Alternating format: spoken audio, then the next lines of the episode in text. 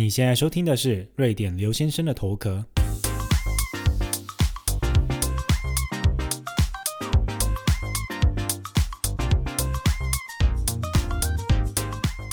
欢迎来到今天的节目，大家这一周过得好吗？那么现在呢，斯德哥尔摩这边感觉已经是入秋了，就是走在路上，其实感觉到有一点凉。可是回顾一下，我感觉好像是在就只在几个月之前，大概就两个月前的时候，我才在抱怨说真的太热了，因为气温到三十度以上，然后又没有冷气的状况下，真的不是很好过。不过呢，果然就是这样。我们大家都说哦，在瑞典呢，夏天就是那么一点点美好的时间，一定要及时的把握，不要抱怨。因为呢，现在哦，每一天的气温就大概就是十度、十一度左右，所以呢，出门的时候其实已经正在考虑要把比较轻薄的大衣拿出来穿了，不然其实你在路上大概走路啊超过十分钟的话。还是真的会觉得好像有点太凉了。那现在就是有种尴尬的感觉，不知道该怎么样的穿衣服。因为在室内的话，你穿太多的话会热；那你出门的话呢，又一定得要套这个大衣的状况。那我觉得最好的判断点就是，当你看到路上的人都开始在戴围巾的时候，你就知道说啊，现在真的是开始要换季了。那目前大家还处于一种挣扎的状态哦，就是。有点不想要承认夏天已经结束了，因为毕竟现在才九月中下旬而已啦。但是呢，正常来说，十月开始气温会越来越的冷，然后呢，十一月的时候呢，天气就会开始变成这样灰蒙蒙的一片。十一月是我觉得整个瑞典最不讨喜的一个月份哦，因为呢，这个月呢没有任何的假期，没有国定假日。然后呢，天气永远是很不好，你看不到什么太阳，但也不是说很暗，就是说天上是灰蒙蒙的一片，然后可能会下点雨，又有点凉，但是却又没有下雪，因为下了雪之后，整个环境会变得明亮起来，你就会感觉好像没有那么的悲惨。但是一月真的是很悲惨的一个月，尤其呢，又是这个假期没有的情况下，大家就会觉得有点的郁闷。不过没有办法，每个每一年呢都是要面对这个十一月的嘛。那我知道现在台湾的气温目前好像还是可以，但是呢，斯德哥尔摩这边呢就即将要迎接来冬季了。那我们的冬季呢是很长的。我记得我刚开始来瑞典的时候呢，是有所谓的白色圣诞节，也就是在圣诞节附近是会下雪的，但是。我来了之后的两三年之后，就很少看到这样的状况了。主因当然是因为全球暖化，所以使得整个在首都这边的下雪时程呢是往后延的，一直都要到大概一月左右。那一月到五月的时间呢，这五个月左右呢是厚重的积雪的季节，就是不仅是会下雪，那雪呢是会积在。啊，路上是比较难化掉的，因为气温偏低嘛。那一直要到五月之后呢，才会慢慢好转。但是我们经常也是会有六月雪的这个状况，五月雪已经有这个冤情了，更何况是我们这个六月雪。那每一年就是这样一直不断的持续，结果呢，到七八月就会变得很热。就是你可以想象，我们这边是已经是寒带气候的地方，然后夏天还要超过三十度哦。我之前在好像一些节目里面也有讲过，就夏天有时候是很难忍受的，因为瑞典的整个系统呢都是设计成要度过冬天来使用的嘛。不过没有办法，这个一年的。四季的交替呢，其实也是蛮有情趣的。就是你在每一个季节看到不一样的景色，那你也知道该做怎么样的事情。这个就是瑞典的生活，提供给大家参考。好，我们马上进入今天的主题。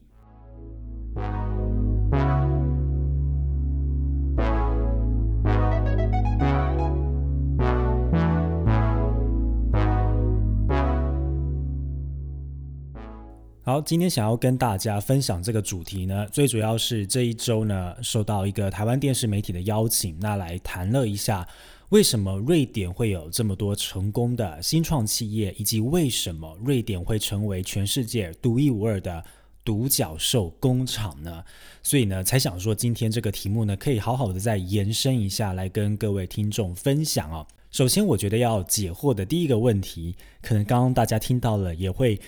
不知道大家了不了解的，就是什么是独角兽，什么又是独角兽工厂？那独角兽这个是在。啊，西方的这个金融圈或者新创圈的一个很不能说很新的词，但是已经有一段时间的词哦，也就是所谓的 unicorn。那它泛指的是说，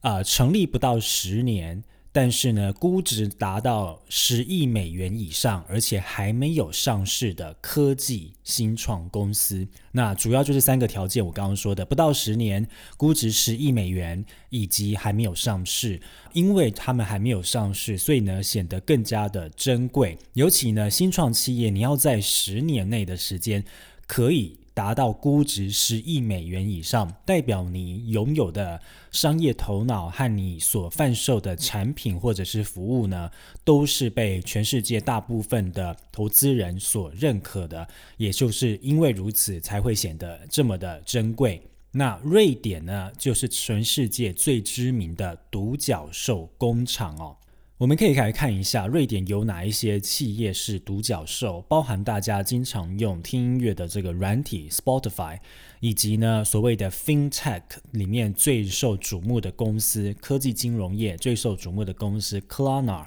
还有呢，一个是呃所谓的这个 payment terminal，就是你在用信用卡支付的时候呢，有那个小小的那个机器给店家使用的。这间公司叫 Izato，后来它被美国西谷的 PayPal 给收购了，以及还有很多的。非常知名的游戏的手游公司，以及还有很多的关于绿能产业，还有一些环保产业，但是大家应该没有听过名字的一些科技公司，他们全部都来自于瑞典，而且呢，他们也都是大概就是在这十几二十年呢，忽然窜出，然后呢，达到了全球很大的这个知名度哦。但如果我们是要以数量来说的话呢？其实，全世界产出这些独角兽科技新创最多的国家，大概就是美国，尤其在细谷那边，以及中国。那这个是以数量来论。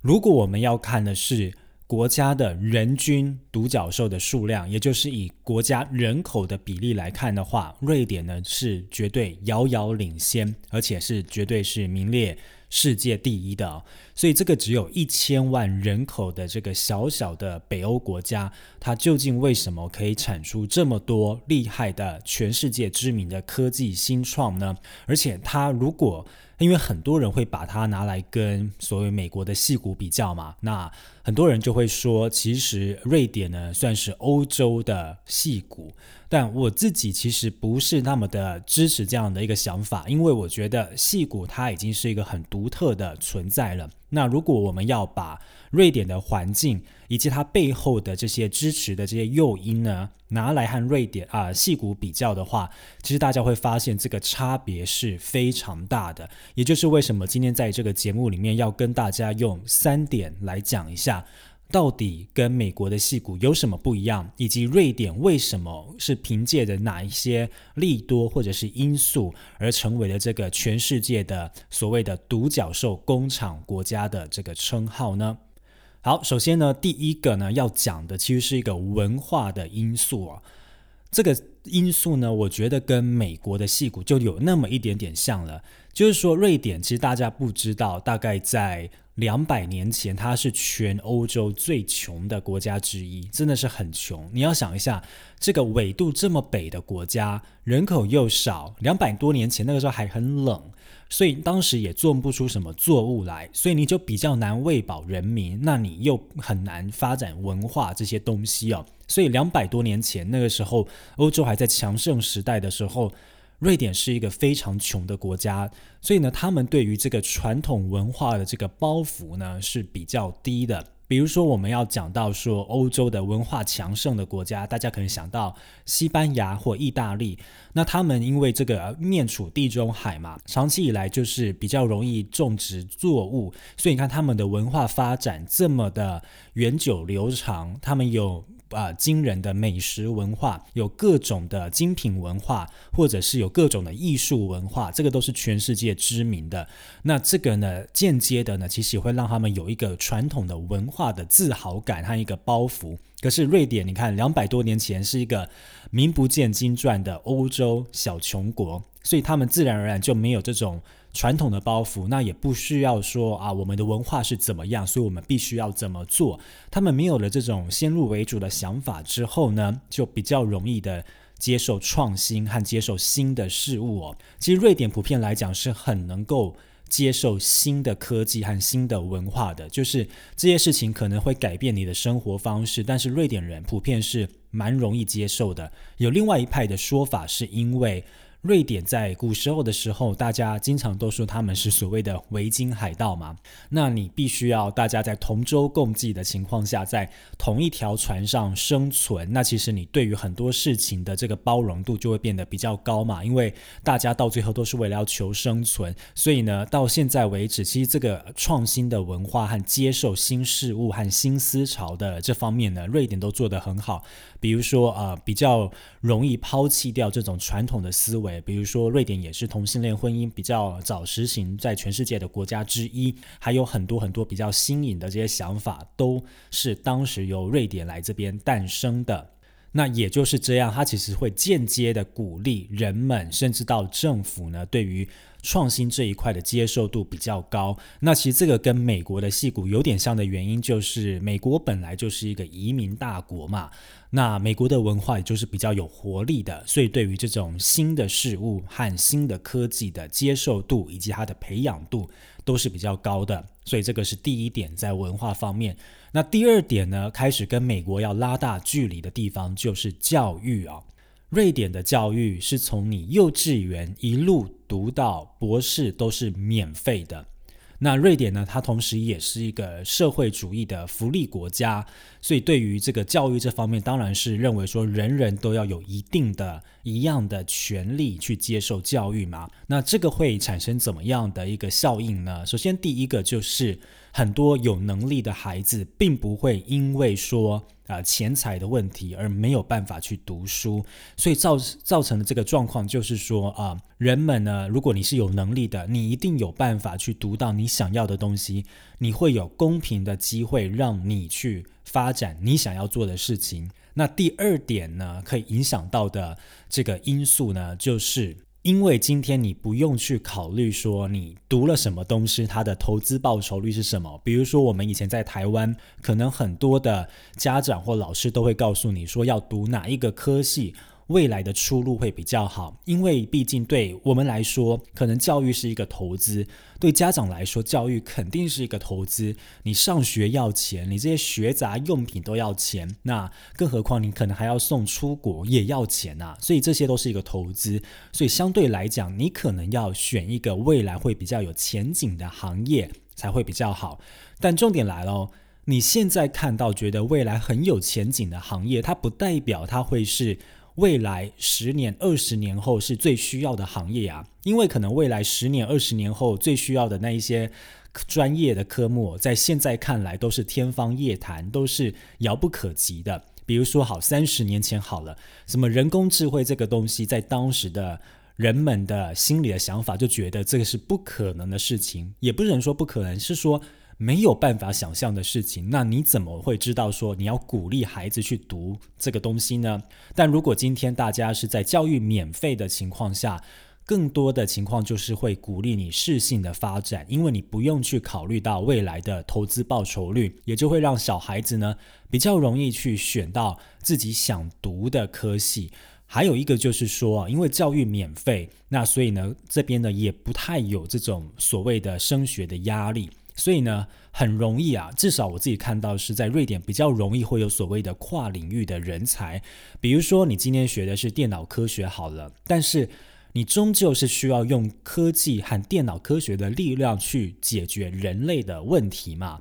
那这个时候，你是不是应该要有一定的人文素养？你是不是应该也要有？了解说，我们今天在用科技解决人类的问题的时候，我们的道德的界限在哪里，以及说我们应该要走的范围是什么？这个就是跨领域的部分。还有就是说，你今天就算是学的是艺术或专业的这个音乐方面好了，如果你可以结合科技的话，它是不是能够帮你在制作音乐上面，或者是在学习音乐上面会有更多的进步呢？那这些东西就是会变成说，在瑞典的学校里面，它其实不会像我们小时候，我希望现在不会了啦，但不会像我们小时候，就是比如说什么音乐课、美术课。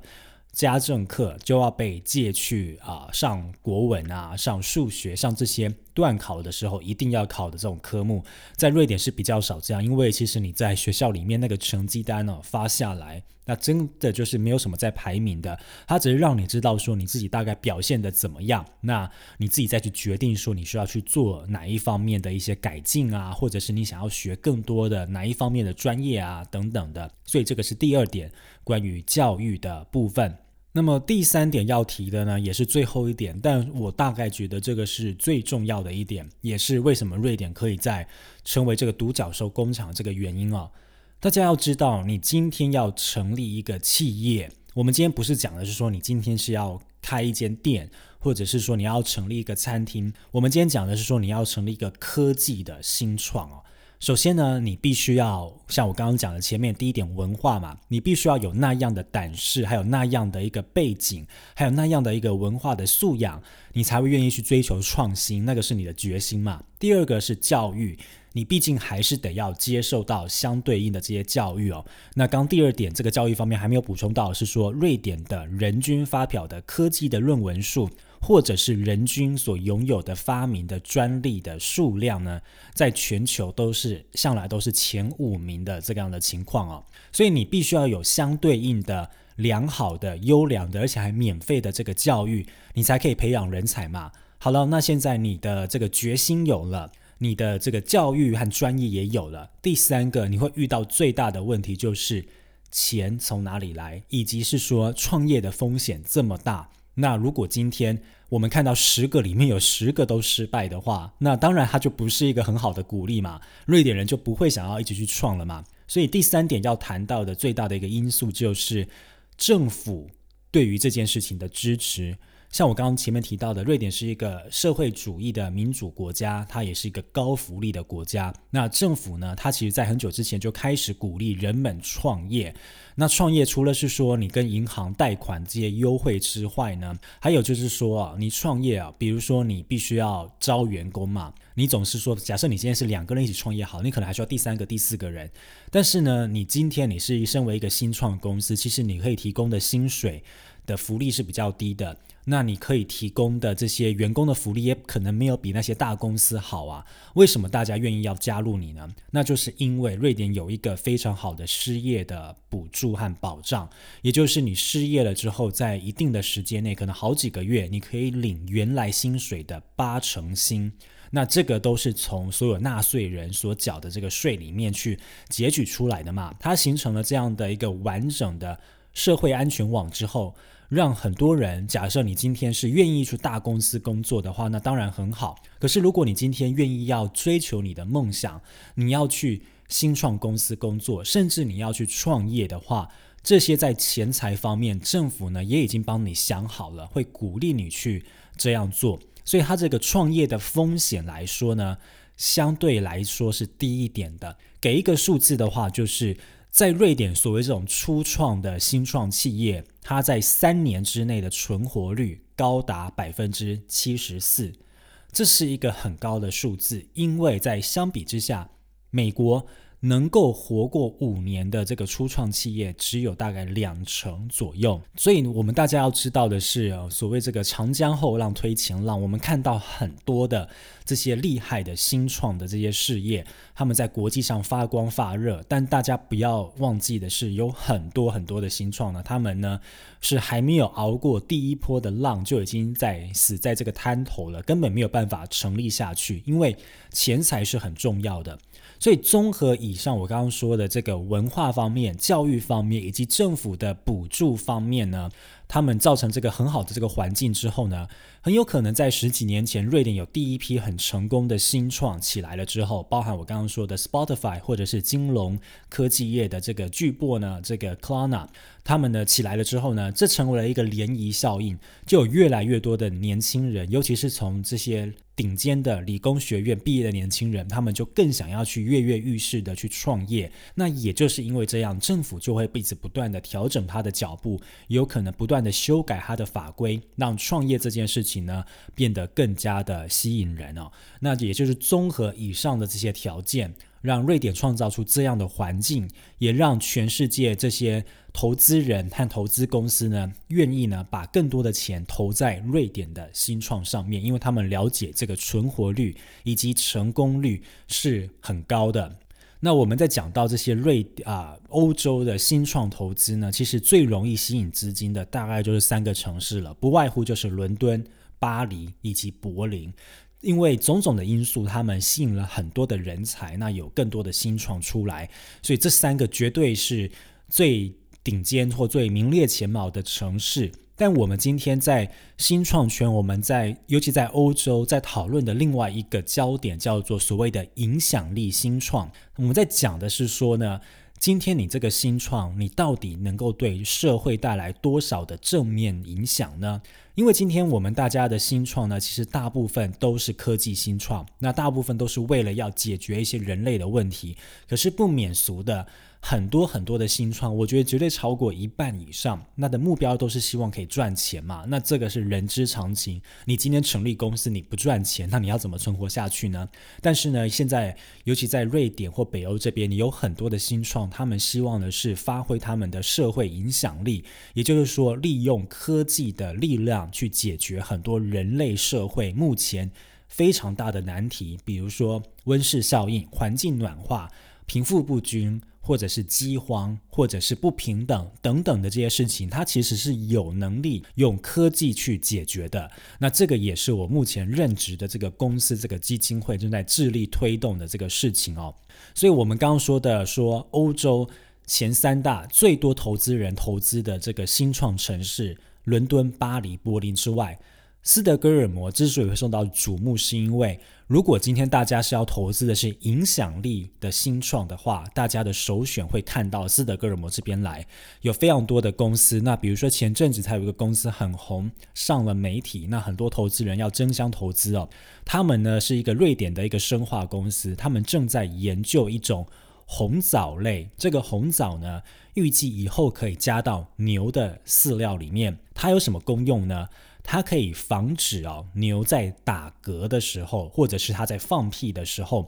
的这个温室气体当中的这个甲烷的这个含量可以达到很低很低，它等于是间接的把它给综合掉了。大家可能不知道，这个牛呢打嗝和它放屁产生的这个甲烷呢，占全球温室气体排放量的五 percent。你知道这个五 percent 代表什么？它代表可能是一年里面一半的空中交通的这个排放量，它是很惊人的。所以这样一个小小的瑞典，而且还在不在斯德哥尔摩，而是在瑞典的一个小城镇里面的一个小新创，他们居然发明了这个东西，那这个当然就是对未来有很剧烈的影响力，投资人才会也很有信心，对于这个事情要去去帮助他嘛。所以这样种种讲下来，瑞典好像听起来就是一个独角兽的天堂哦。但是，but 这边呢也要跟大家来平衡报道一下。我觉得就是双面刃这件事情，在每一个事情上都是有它的效应的。高福利这件事情就是所谓的双面刃。我们看到美国的戏骨哦，虽然说他们的。成功率很低，很多人都已经战死在这个滩头上。那现在浮在台面上的呢，才是已经身经百战存活下来的公司。他们的成功率真的很低的情况下，但是呢，他们很容易的吸引人才，很容易留住人才，也很容易的赚钱。相较之下，瑞典呢，就是因为高福利，所以当你这个公司哦一开始是新创，后来你成功了之后。你必须要缴出的企业税是非常惊人的，然后呢，你开始不断的去大量的扩张嘛，你一定是要去吸引人才，你要 hire 人在这边雇佣人的这个成本呢，也是非常高的，远远的比戏谷那边高。因为你要帮这个员工呢，有各种的社会保险。你身为公司，你必须要照顾你的员工，所以你必须要付出这些的成本。那对于人才来讲，今天假设我是一个世界顶尖的人才，我为什么不去戏谷？我要来瑞典呢？我来瑞典，我要缴出这么高的税，那我的薪水也不见得比戏谷还要好。那在这边呢，它这个环境可能也是没有那么利于移民的。我为什么要来？所以种种之下，其实我们有看到说，很多在瑞典这些成功的新创呢，他们慢慢慢慢的都有一个想法，就是要逃离瑞典，逃离这个高税率。逃离这个不友善的这个政府要雇人这个环境，因为政府设下很多的限制，确保你不要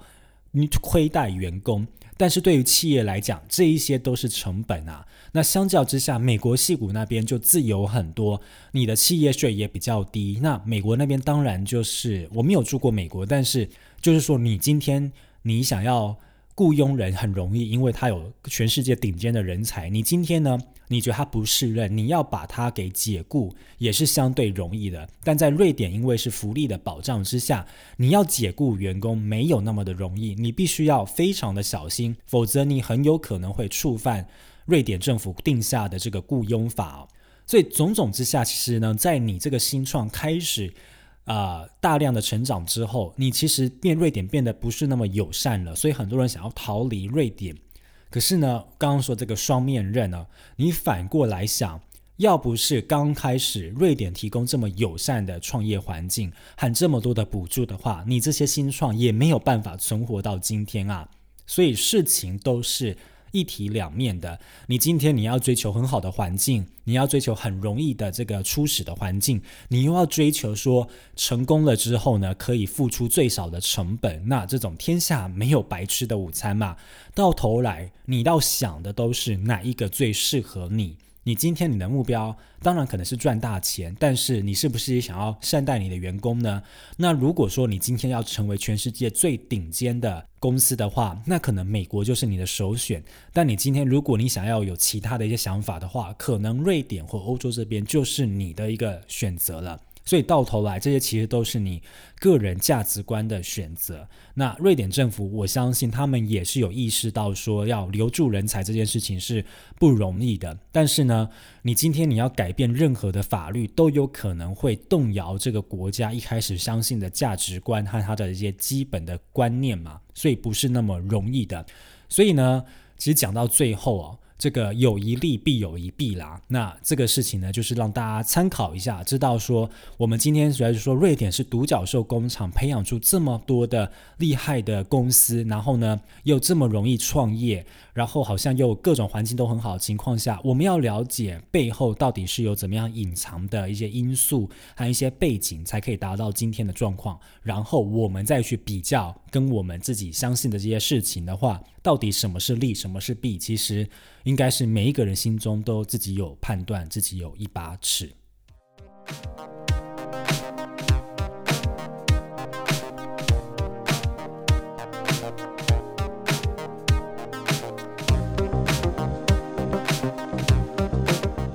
非常感谢你今天的收听，而且听到了最后。如果你想要了解更多瑞典的文化以及一些新闻的话呢，欢迎到脸书或者是 IG 搜寻“瑞典刘先生”，找到我就可以了。我们下一次再见，拜拜。